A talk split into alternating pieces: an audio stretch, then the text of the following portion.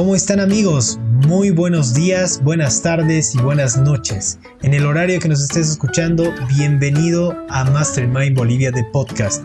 El día de hoy tenemos un episodio muy especial, el cual vamos a hablar especialmente de tecnología y el desarrollo del talento boliviano el esfuerzo y la dedicación para poder estudiar en el exterior y cumplir tus sueños. Para ello tenemos el gusto de presentarles a Ariel Ceballos, ex estudiante del San Agustín, entusiasta de la tecnología, cofundador de Bamboo Tech y evidentemente un ícono para muchos. Bienvenido Ariel, cuéntanos más de ti, ¿cómo estás?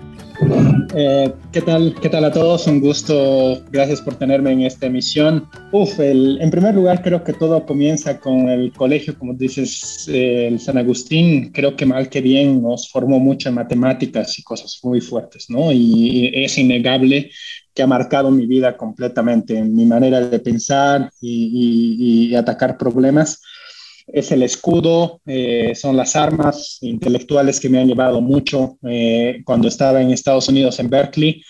Berkeley, para serles honestos, no era muy fácil. Eh, estaba compitiendo con los mejores en mi clase, por ejemplo, de matemáticas de 150 personas. Éramos dos latinoamericanos, ¿no? Entonces estábamos con muchos asiáticos, y los cuales siempre estaban ayudándose los unos a los otros y pues no te compartían notas, ¿no? Entonces eh, me acuerdo una vez, eh, una de las pocas veces, donde tomé un examen y, tuve la mejor nota de 150 estudiantes en informática y, me sentí honestamente orgulloso porque como bolivianos somos, venimos de un país pequeño, querramos o no, eh, a veces sin, sin estas oportunidades que se tienen en otros lugares. Y pues eso es por un lado lo que he aprendido, ¿no? Entonces, en, mi, en mi carrera académica en Estados Unidos, eh, fue mucho aprender todas esas partes de, ingeniería, de operaciones, de modelización. Y después me hice, fui a hacer el doctorado en Suiza, donde fue mucho, el doctorado es muy diferente de una licenciatura y una maestría. ¿Por qué? Porque el doctorado es un proyecto de cuatro años que lo llevas tú solo, ¿no? Entonces no es la tarea de que te vienen para la licenciatura, aquí tienes tu tareita, lo para el fin de semana y ya está. No, tú tienes una pregunta que tienes que responderlo de una manera profunda y bien fundamentada en cuatro años, ¿no? Es decir, eh, eso, eso también eh, te, psicológicamente incluso es muy pesado, porque ¿qué pasa si esa sola pregunta te va mal? Y quizá va en esta cuestión del emprendimiento, ¿no? te da una solidez, porque al final cuando somos emprendedores nos ponemos en una idea y tenemos que ser sólidos psicológicamente, porque hay subidas y bajadas, ¿no? Entonces, creo que eso me ayudó un montón. Finalmente, eh, tuve la oportunidad de hacer un MBA. Eh, un MBA ya me, me, provocó, tuve la suerte de cuando estaba en Berkeley, Harvard eh, nos invitó a un programa durante cuatro semanas para poder sentir que es hacer un MBA en Harvard. Entonces los profesores de Harvard venían, nos daban cursos durante cuatro semanas. No era un MBA, pero era como un, un gustito del MBA, ¿no? Y era increíble, changos. Era increíble. El, me acuerdo que cuando ni bien llegamos ahí a las, al, curso, teníamos nuestros nombres, ¿no? Éramos 80 estudiantes que estaban ahí, nuestros nombres estaban escritos ahí, Ariel Ceballos, Bolivia, de la Universidad de Berkeley, y así sucesivamente. Y el profesor agarraba y se dirigía y decía, bueno, Ariel, tú que vienes de Bolivia y además que has crecido en tal parte y eh, solamente con tu mamá y sin tu papá, tú debes entender qué es tal cosa. Entonces, imagina un profesor que se sepa de A a Z tu historia. Era increíble. Es decir, era, era una experiencia wow. Y me dio esas ganas de, de hacer un MBA, ¿no? Eh, lo hice eh, en un MBA en Suiza, donde, donde la preparación no es técnica, pero sino de liderazgo, de entenderse y mirarse al espejo, lo cual necesitaba, quizá en cierta manera, pero me dio mucha esa ambición, ese contacto de, de y ese Uf, yo qué sé, es un gusto, es un despertar el tratar de emprender que, que, pues eh, lo, lo, lo, traté de hacer y después vine a Bolivia. Entonces, eso es un poquito sobre mi educación, Fabio. Ariel, bienvenido nuevamente. Antes que de seguir con este episodio, me gustaría mencionar que estamos en Instagram, Facebook, y nos puedan encontrar como Mastermind Bolivia y en YouTube no se olviden de suscribirse al canal que van a poder encontrar este videocast en nuestro canal de YouTube. A mí me, me, me quedó lo que dijiste en, hace un momento, que es esto de cuando sos emprendedor estás enfocado y, y, y surfeas en realidad estos momentos de altos y bajos. ¿Cómo crees vos que desarrollaste esta mentalidad de emprendedor?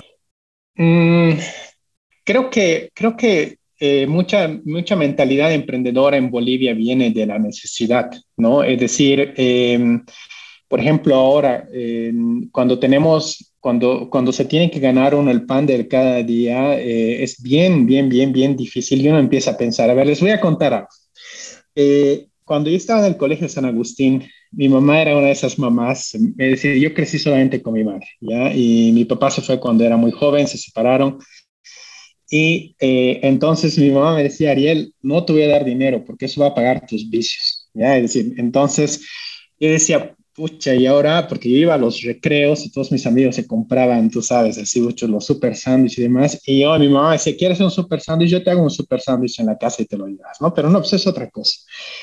Entonces ahí empecé a pensar, ¿cómo hago? ¿Cómo hago? Y empecé a dar clases de matemáticas, empecé a ser mentor, empecé a hacer la tarea para mis amigos, porque decía, si lo hago bien, ¿por qué no lo voy a hacer? Y empecé a tener mucha demanda y entonces empecé a subir los precios, ¿no? Entonces, eh, eh, eh fueron mis primeras, mis primeras partes, pero creo que vino mucha de esa necesidad, ¿no? No les voy a mentir, me acuerdo que a veces mi mamá, una vez estaba atrasado, me levanté tarde y yo me fui a tomar un taxi porque tenía dinero para un taxi y hasta mi mamá estaba impresionada que yo me podía pagar el taxi que no. Por un lado fue eso, pero por el otro lado también creo que lo que les hablo de Berkeley, de, de, de, Suiza, no fue siempre, chicos, una, en mi parte, por lo menos, algo fácil. No, no es que nadie vino con un montón de dinero y me dijo, Ariel, toma, estudia y está. Honestamente me la tuve que hacer solo. Y, y me acuerdo, mi mamá me dijo también, mira, Ariel, yo te pago tus dos primeros años de universidad. Después, el tercero, el cuarto y todo lo demás es tú porque tengo mis, tus hermanas que, a quien tengo que dedicar.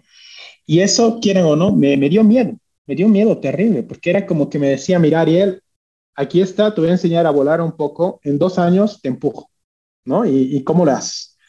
Entonces, eso me ayudó también a ser muy exigente en dónde iba a conseguir trabajo. Entonces, me ofrecían trabajo, pero me decían, te voy a pagar solo 5 dólares la hora. Y decía, no puedo, no puedo, en serio que no podía. Uh, uh.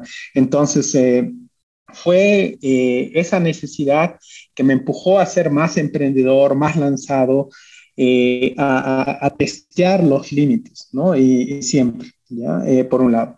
Entonces, creo que ahí se me salió un poco eso, pero un, otro lado, quizá también que me empuja mucho esto, es que al final, aunque he vivido mucho fuera del país, añoro nuestro país, ¿no? Añoro, añoro Bolivia, añoro Latinoamérica eh, y, añoro que acá tengamos nuestro Silicon Valley, que acá realmente tengamos nuestros, nuestros emprendimientos que van para arriba.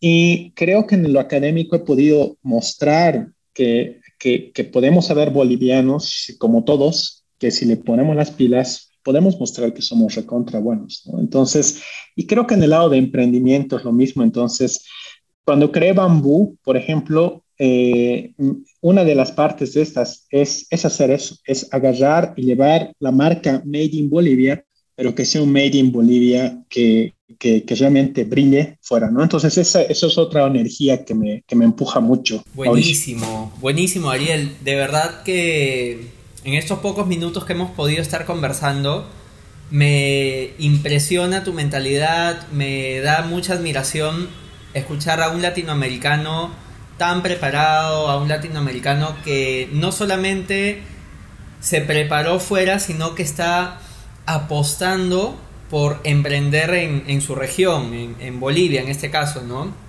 Y hacia, hacia esto va mi pregunta. Dos preguntas en ¿bien?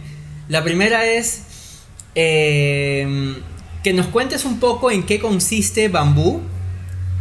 ¿Sí? E, eso, eso para mí me, da bastante curiosidad de, en qué consiste. Uno. Y segundo, ¿por qué alguien tan preparado y que tiene tanto campo internacional en, en el llamado primer mundo, tanto en Estados Unidos como en Europa, decide por apostar a emprender en, su país, en Bolivia?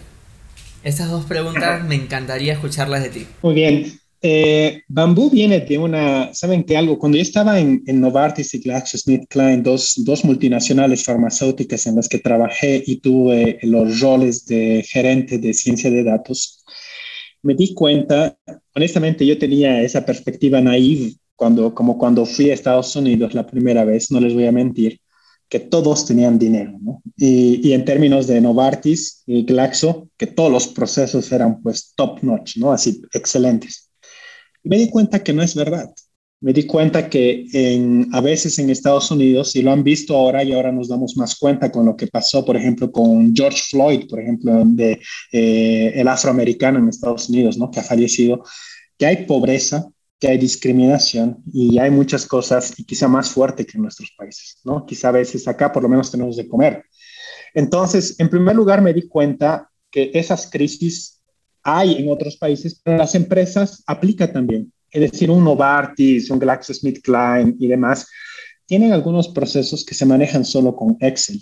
Hay análisis que se hacen muy de manera forzosa, es decir, agarran y la gente eh, pregunta y dice, no, yo quiero mi pedido lo más pronto posible y ya está, en vez de ir hacia el análisis y hacia los datos, como pensaríamos que debería ser. Entonces, ante eso, nace Bambú y la idea de Bambú es que las empresas no utilizan sus datos o quizá ni siquiera producen datos para manejar sus empresas de una manera un poquito más distante, ¿no? Siempre cuento la historia de una señora a la cual encontré eh, acá en, un mercadito cerca de mi casa en Cochabamba. Eh, estaba yendo a una caminata y, y, voy a comprar un pan con sardina, ¿no? Para llevarme. Y, y, de repente veo, no sé por qué veo la sardina y, y estaba expirada. Y estaba expirada de seis meses. Y la señora eh, encima mmm, no podía ni ver bien, no tenía ni lentes y dice, ¿es en serio? ¿Está expirado? Y casi se pone a llorar. ¿No? Y me, porque imagínense una sardina que cuesta 15 bolivianos para la persona, es importante. Entonces, eh, por supuesto, ella no tiene un sistema de datos que le dice qué productos están expirando, qué productos no están expirando, y no puede manejar esto. Entonces, es, hay esa realidad a muchos niveles, chicos. A muchos niveles, datos se utiliza muy poco. Entonces, Bambú nace con la idea de facilitar eso, de nosotros, en primer lugar, educar a las empresas para educar a los gerentes, para decirles cómo deberían digitalizar su empresa. Segundo, ayudarles a encontrar sistemas de digitalización, es decir, hay varios sistemas para digitalizar pequeñas, medianas y grandes empresas, entonces nosotros les colaboramos a hacer eso. Tercero, utilizar esos datos para tomar mejores decisiones. Entonces nosotros les ayudamos a, a primero crear tableros de control donde, donde un gerente va a decir, wow, veo dónde están yendo mal las cosas, o también donde se pueden tomar algoritmos que te ayuden a tomar mejores decisiones. Y ahí es donde pueden ser eh, algoritmos tanto de, eh, de, ingeniería industrial como eh, algoritmos de inteligencia artificial que nosotros ayudamos a desarrollar. Entonces, esos son los grandes ámbitos en los cuales Bambú eh, se presenta. Como pueden ver, se aplica a muchas empresas, pero les voy a ser honesto también, estamos viendo y estamos aprendiendo mucho en dónde realmente hay una necesidad más específica. Porque según lo que les he descrito, me pueden decir, Ariel, pero eso es el océano, es varias cosas que se pueden hacer ahí, ¿no? Pero ¿dónde deberías enfocarte? ¿En qué parte? ¿En finanzas, en bancos, en, industrias de producción, en mineras? Y eso es lo que Bambú está descubriendo ahora, ¿no? Hemos tenido varios contratos desde UNICEF hasta un banco en Finlandia, eh, entonces, eh, pero estamos tratando de descubrir en Bambú en qué áreas nos vamos a enfocar. Eh, en, y este año, el 2021, para nosotros es, es descubrir y, un poquito enfocarse mucho más hacia eso. Pero en general, esas grandes columnas que les hablé, educación, digitalización, crear tableros de control, creación de algoritmos, es la parte y la fuerza de Bambú en colaboración con otras empresas. Ahora, Bruno, primera pregunta, ¿no? Espero que te haya respondido la primera pregunta de qué es bambú. Y la segunda pregunta es por qué un boliviano vuelve a su país, ¿no? Eh, como les digo, por un lado es eh, esas hierbas que nos cautiva de esta tierra boliviana, ¿no? Eh, hay una canción que dice esto, ¿con qué hierbas me cautivas, dulce tierra boliviana? Pero por otro lado, em, es también, me parece, que yo creo que hay una oportunidad enorme. Bien, vean Israel, tuve la oportunidad de ir a Israel durante mi MBA. Israel es un país que se ha creado después de la Segunda Guerra Mundial, en 1940 y tantos, ¿no? después del 44, con personas que han sido perseguidos, ¿no? los judíos que han sido perseguidos y que han venido con maletitas. ¿no? ¿Dónde? Una parte, váyanse a Israel, toda esa parte es un desierto, ¿ya? es decir, es como, eh, y vienen y viene un desierto. Si ven ustedes ahora en el Nasdaq, que es un índice de la bolsa de valores, muchísimas empresas del Nasdaq vienen de Israel. ¿Cómo es que, un país en 60 años, 60, 70 años, puede volverse una de las mecas tecnológicas más grandes del mundo? ¿no? Y creo que para mí es parte de que si nuestros cerebros se van, no vamos a poder lograr eso. ¿no? Entonces, para mí es eh, fortalecer internamente eso. Yo creo que tengo un sueño de que acá en Bolivia no, nada, no las creemos, que son una vez, eh, eh, bueno, Bruno, creo que tú vienes de Perú, pero nosotros en Bolivia hemos ido una vez al Mundial, ¿no? Entonces, el 94, y nos tuvimos que creer que podíamos hacer eso. Y creo yo que en tecnología es un poquito lo mismo. Ya hay algunos grandes ejemplos, ¿no? Ya Halasoft y demás, pero creo que podemos hacer eso. Entonces, para mí, no sé si Bambú va a ser esa gran empresa, pero lo que por lo menos quiero y, sueño es que quizá algún bebé de Bambú salga y diga, Ariel, no supiste crearlo bien y hacerlo bien, pero mira, yo te lo voy a enseñar y Carlos agarra acá que nos está escuchando y diga, yo voy a crear la empresa de tecnología, ¿no? Entonces, no hay problema, ¿no? Que me contrate y después me ayude a programar, ¿no? Entonces, no, no, no hay ningún problema. Entonces, ese es mi otro, mi otro sueño, Bruno. Ariel, Sabes que qué bueno lo que acabas de decir, porque uno de los objetivos más grandes que tenemos, al menos nosotros cuatro, que armamos este podcast, es justamente eso, poder motivar y contagiar a que las personas se animen, porque sí se puede, sí se puede, lo importante es arrancar, como decís a veces, para nosotros es muy estimulante escuchar eh, testimonios como el tuyo y como otros invitados que hemos tenido, porque eso, eso es lo que queremos lograr, el que sí se puede y que a veces nosotros mismos somos los que nos ponemos esos límites o esas barreras. Así que gracias por este aporte. Sí, y déjame, ser un poquito, pero abogado del diablo, ¿no? Es decir, para mí el sí se puede me tomó mucho. Es decir, eh, tuve que vencer muchos demonios internos también para poder decir yo sí puedo, ¿no? Es decir, eh, a veces me acuerdo cuando yo salí del colegio y decía, yo quiero una buena universidad y nuestro pasaporte, no podíamos viajar con nuestro pasaporte boliviano a Estados Unidos, ¿no? Es decir, saben, no, no se puede. Eh, estábamos limitados. Económicamente, una universidad americana me parecía imposible. Es decir, eh, eh, Berkeley te cuesta 45 mil dólares al año. Es decir, ¿cómo, ¿cómo, vamos a hacer eso? tenemos gente en Bambú que ha sido aceptada en maestrías en Inglaterra, eh, pero mm, no hay una beca que acompañe eso, entonces dicen, no, lamentablemente no puedo ir. Entonces, creo que en eso lo que nos falta es que tenemos también bolivianos que tienen recursos en Bolivia y lo que creo que nos falta es esa inversión de los que tienen a los que quieren, ¿no? Y, a los que quieren arriesgar. Y me parece que esa cultura de invertir en nuestros jóvenes, eh, invertir en el que quiere agarrar una bicicletita y, e irse a las Olimpiadas de bicicleta, al ajedrecista, creo, cruceña, a la chiquita esa que se fue a, a ser campeona de ajedrez, a pagar los pasajes, a hacer esas cosas.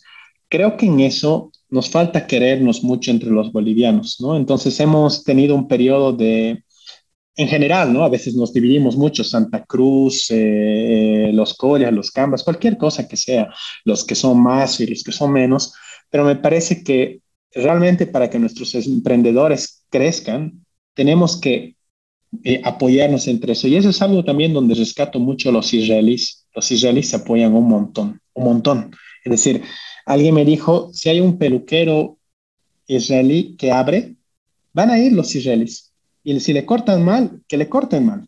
¿ya? Hasta que le corte bien, porque va a aprender, ¿no? Eh, mientras acá alguien abre un peluquero, dice, pucha, mira ese, ¿qué se cree? Pues ha abierto, un, abierto una peluquería, ¿no? Entonces creo que esa actitud de poder apoyarnos, de poder promocionar, y me encanta que ustedes hagan esto, porque por lo menos es, es hablar de nosotros, ayuda a cambiar esa mentalidad que tenemos que cambiar. Genial, Ariel. Me parece espectacular lo que tú dices y justamente es una de las metas que yo me he planteado a lo largo de mi vida.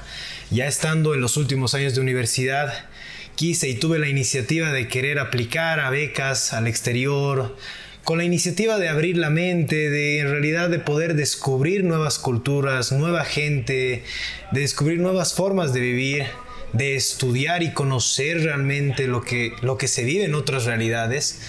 Y, mira, justamente tú, tú lo viste, o sea, tú hiciste lo que yo realmente quisiera hacer a lo largo de mi vida y me, me da una curiosidad tremenda de cuál ha sido esa pepita de oro que has logrado sacar a partir de salir al exterior. Wow, es una pregunta enorme, ¿no? Eh, ¿Qué decirte? Una primera cuestión es realmente vencer y confrontar mucho mis propios miedos. Me acuerdo, ¿saben qué? La primera vez que fui a abrir una cuenta en Estados Unidos, fui a un banco y como saben, en Estados Unidos los bancos y todo eso son edificios recontra grandes. Y voy y hasta tenía miedo de entrar, porque decía, puedo entrar yo, es decir, como yo puedo, puedo, puedo participar, es decir, y puedo ir con mis 20 dolarcitos y abrir una cuenta, es decir, se me van a reír en mis narices, ¿no? Es decir, yo eh, tenía esa actitud y ese, esa mochila detrás, ¿no? De mis creencias y mis hipótesis y todo eso.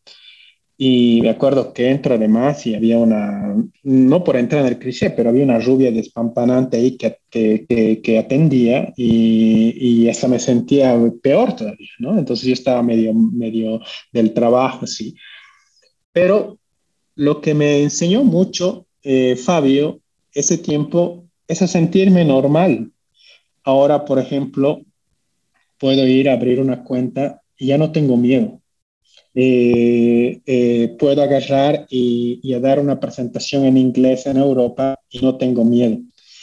Entonces, la pepita de oro en primer lugar que fue, fue confrontarme, mirarme mucho al espejo y, mirar ese mismo Ariel que estoy viendo incluso ahorita aquí al frente de mí y, ver las cosas que yo sé, que yo mismo me torturo y lo hago, y, pero a la vez decir que reconocer mi valor, mis limitantes y tener humildad, pero a la vez también tener más cariño por mí mismo, ¿no? Entonces, eso fue algo que, que fue, que no, es, no fue fácil. Y, lo continúo luchando, Fabio, un montón. Eh, creo que eso sería una gran lucha. Una segunda pepita de oro, me preguntaste una, pero te voy a dar dos, es la gente que me acompañó en eso, ¿no? Es decir, esos, esos ángeles de la guardia que te caen cuando estás ahí. Eh, me acuerdo que conocí, por ejemplo, una chica canadiense que me dijo, ayer vamos a mochilear por primera vez. Yo no sabía que era mochilear y, y me llevó y, y, comprarme mi primera mochila y ahí llegar al aeropuerto y, ir a, a Machu Picchu cuando fui la primera vez a Perú y decir, wow, es decir, eh, ese tipo de cosas, eh, eh, esos ángeles, un amigo que tengo, Mauricio, que me enseñó a jugar ajedrez, me dijo, Ariel, te regalo tu primer libro de ajedrez, y me lo regaló así, gente que sin interés y demás, creo que esos mentores, y creo que como emprendedores es algo que tenemos que encontrar, hay mucha gente que quiere enseñar, ¿no? Y ser abiertos a hacer, a escuchar a esos mentores. Entonces es algo que me ha regalado mucho también la vida, Fabio. Wow, qué grande enseñanza nos estás compartiendo, Ariel. Yo quisiera preguntarte, bueno, más o menos también va por el mismo camino que Fabio, ¿no? lo que has aprendido de tu experiencia. Aparte de eso, em, ¿cómo ves vos el futuro para nuestra sociedad? ¿Crees que en un momento haya más intercomunicación entre todas las diferentes culturas que hay en Bolivia? ¿Crees que las nuevas generaciones seamos un poco más optimistas y confiadas hacia eso y nos ayuden a desarrollarlo? Y por último, no sé si nos podrías quizás dar un cinco consejos, algo así, nosotros los que vos veas conveniente, a las personas que estemos con las ganas de seguir quizás eh, pasos similares a los tuyos, ir a otros países a estudiar, trabajar y volver a Bolivia a emprender. Mira, eh, sobre Bolivia, Eh, creo que siempre comienza de cada uno de nosotros, ¿no? Eh, creo que creo que mal que bien las divisiones y, el poder dar la mano al otro sin, sin odio, sin enojo, con cariño, con un abrazo, eh, sin regionalismos, comienza realmente en nuestro propio corazón venciendo nuestros propios miedos. Entonces, lo primero que diría es cuando vamos a compartir un meme que habla mal de alguien, cuando vamos a compartir rápidamente una broma que es o si sea sexista o ya sea cualquier cosa que sea, creo que pensar dos veces y más bien pensar cómo, cómo de nuevo tenemos que, que, acercarnos hacia ese otro, ¿no? Hemos vivido periodos difíciles, no vamos a entrar en una charla política acá, pero hemos vivido en general un periodo difícil de test como bolivianos, pero creo que también tiene que ser un test para cada individuo, de decir cómo yo he podido extender la mano a un lugar y al otro. En Europa, y déjenme compartirles un programa, hay un programa que se llama Erasmus el programa Erasmus te permite eh, viajar, por ejemplo, y viene después de, las guerras mundiales, ¿no? Entonces es para, para que los alemanes y los franceses no se den de nuevo, porque siempre es Francia contra Alemania todo el tiempo, ¿no? Entonces eh, eh, hay intercambios de, de, que ahora todos los europeos van a universidades de varios lugares y, y, yo era vicepresidente de los estudiantes Erasmus, era el, boliviano suizo de, que, que, mostraba a los, a los suizos allá en, eh, eh, a, los, a los europeos que venían a Suiza, iba a mostrarles Suiza, ¿no? Porque me fascinaba mostrar las caminatas y demás. Pero lo lindo de esto es que descubrías eso, es decir, cuán diferentes somos, pero tan iguales en nuestras necesidades, en nuestros, en nuestros mm, quererse, en, en, en, nuestros miedos. Entonces, eso nos enseña mucho. A mí me encantaría que tengamos un programa Erasmus Bolivia, ¿no? Donde los, digamos, el último año del bachillerato o el penúltimo año, estudiantes de Santa Cruz se van a Potosí, los potosinos se van a Beni y cosas así para que entendamos cuál es nuestra realidad en nuestro país. Creo que es algo que nos va a ayudar. Entonces, dos cositas. Creo que hay programas, entonces, que se podrían crear para facilitar eso. Y segundo, eh, creo que empieza, como te digo, de cada uno de nosotros extender la mano al otro, ¿no? Y como ustedes lo están haciendo, yo los veo, veo la imagen de todos ustedes y, veo una imagen bien diversa, ¿no? De ustedes cuatro, ¿no? En apellidos, en, en, en, en caras, en, todo eso. Y eso me muestra y me da esperanza que estamos yendo en eso, en una buena dirección, ¿no? Eh, después, la segunda pregunta, ¿qué consejos para alguien que quiere hacer el camino que un poquito yo he hecho? Em, lo bueno ahora es que eh, ya hay muchos más programas y accesos a, fondos, a, becas en el mundo. Entonces, antes eh, todo eso era medio oculto, ¿no? Entonces estaba en la, en la, embajada de, de, acá y quizás se le daba al amigo y, no se le se extendía en todo. Lo que yo les aconsejo es eh, preguntar sin, sin miedo, por ejemplo, ir a embajadas, decir qué becas tienen, eh, qué, se, qué se puede hacer y todo eso. Segundo, no es todo académico. ¿No? Es decir, hacer lo que ustedes están haciendo, que es emprender, mostrar que se puede hacer algo más. No sé si han visto el francés que ha venido a limpiar nuestras lagunas y nuestros lagos y demás. Es decir, eh, ¿qué hacemos nosotros así? ¿no? Es decir, eso, eso fascina mucho cuando van afuera y dicen, ok, eres buen estudiante, pero ¿qué más? Porque nosotros queremos formar líderes. ¿No? Es decir, ¿qué, qué, qué aparte de todo eso estás haciendo? Entonces, por ejemplo, pueden decir, yo he hecho uno de los mejores podcasts que hay en Bolivia que ha formado emprendedores, ¿no? ¡Wow! Ese es diferente. Pero hacerlo así, ¿no? Entonces, eh, me parece que ese es otro gran consejo. Y después encontrarse mentores, ¿no? Como les digo, yo siempre estoy muy abierto a que gente me diga, eh, Ariel quiere ser mi, mi mentor van a ver que soy muy exigente, pero, pero eso es para mí eh, importante para que la persona quiera crecer también. Entonces, y no soy el único, honestamente ahora, ahora hay muchos más bolivianos que ya han podido ir afuera, entonces contáctenlos y háganlo. Por último, salir afuera en tiempo de COVID se ha demostrado que ya no es una limitante para aprender. ¿No? Es decir, pueden tomar cursos de Harvard, de, de Berkeley, de MIT y de todo esto eh, de una manera muy fácil. Por ejemplo, quizá alguno de ustedes ha escuchado de ciencia de datos, Harvard ha publicado su curso de ciencia de datos gratuitamente y lo pueden, lo pueden, lo pueden acceder y, y, lo pueden, imagínense, el curso de Harvard de ciencia de datos está disponible ustedes, ¿no? Entonces, ahí sí es de nuevo tener la disciplina de decir, yo voy a agarrar y tomarme mi tiempo y formarme y hacer las tareas y hacerlo, ¿no? Es decir, es mucho más difícil que, que, cuando una persona no sigue, pero quizá ahí se puede palear con estar cuatro amigos y decir, vamos juntos y hagámoslo, pero creo que ahí se pueden demostrar más cosas. Y quizá un último tema, creo que nos puede ayudar mucho, y les hablaba, está relacionado con lo que me preguntaron antes del emprendimiento en tecnología, creo que ahora con tecnología, con, con desarrollo de algoritmos, con desarrollo de, de, mejores maneras de hacer, no es, eh, ya se puede demostrar desde aquí que es que hay cosas que se pueden hacer que son también brillantes y en eso podemos competir mucho más con el mundo. Ahora con una computadora, eh, una conexión al Internet, podemos compartir, eh, competir en el mundo. Entonces, creo que ahí les diría, tenemos ya mucho, mucho, mucho más acceso, muchísimo más eh, que hace no mucho tiempo, 15 años, no había todo ese acceso, ¿no? Entonces, creo que ahora lo que hay que empujar es eh, ayudar a las personas, que creo que es ustedes lo que están haciendo, a cómo acceder a todas estas cosas que hay, porque a veces hay demasiado y hay que saber escoger y ponerse disciplinado al respecto. Wow, muchísimas gracias Ariel por todas las respuestas que nos estás dando, por compartir un poco más de tu experiencia con todos nosotros. Eh, nosotros ya vamos a ir cerrando nuestro capítulo. No sé si quisieras dar unas últimas palabras.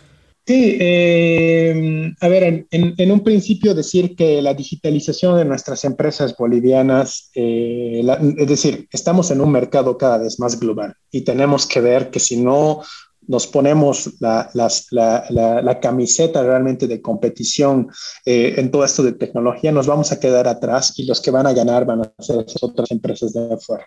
Entonces, para mí, eh, esta lucha en tecnología es muy importante y realmente tenemos que asumir. Es, es como el COVID. Si no nos preparamos, simplemente nos va a atacar. Y, y, las consecuencias son tan fuertes como ahora, desempleo y todo eso. Y honestamente no lo no estoy exagerando. Es decir, cuando hayan taxis que se conduzcan en sí solos. ¿Cuántos taxistas en Bolivia existen que viven simplemente de eso? Solamente si pensamos eso va a tener un gran efecto. Entonces es la oportunidad, nuestra oportunidad de poder en vez tomar el toro con las de por las astas y volcar eso y decir cómo podemos nosotros eh, aprovechar eso. Entonces, aprovechemos esa oportunidad, no es tarde, y, es lo que quisiera decir. En general, medianas, pequeñas, emprendedores, eh, creo que avancemos. Finalmente, para educación, chicos, eh, cuenten conmigo. Si algún, alguno de ustedes quiere tomarse un café, eh, estoy en Cochabamba estas semanas. Eh, y, si algún día quieren ir a hacer un windsurf al lago Titicaca, surfear en otro lugar, díganme y van a estar más que invitados. Muchísimas gracias, Ariel, también a las personas que nos han estado escuchando. este ha sido un capítulo más de Mastermind Bolivia. Nos pueden seguir en nuestras redes sociales como Mastermind Bolivia, en Facebook, Instagram y también pueden seguir en Instagram a la empresa de Ariel Bambutec si quieren estar más al tanto de lo que ellos hacen, preguntarles directamente a ellos. Bambutec, búsquenlos en Facebook y también en Instagram. Y esto ha sido todo. Muchas gracias por su atención y nos vemos la próxima semana.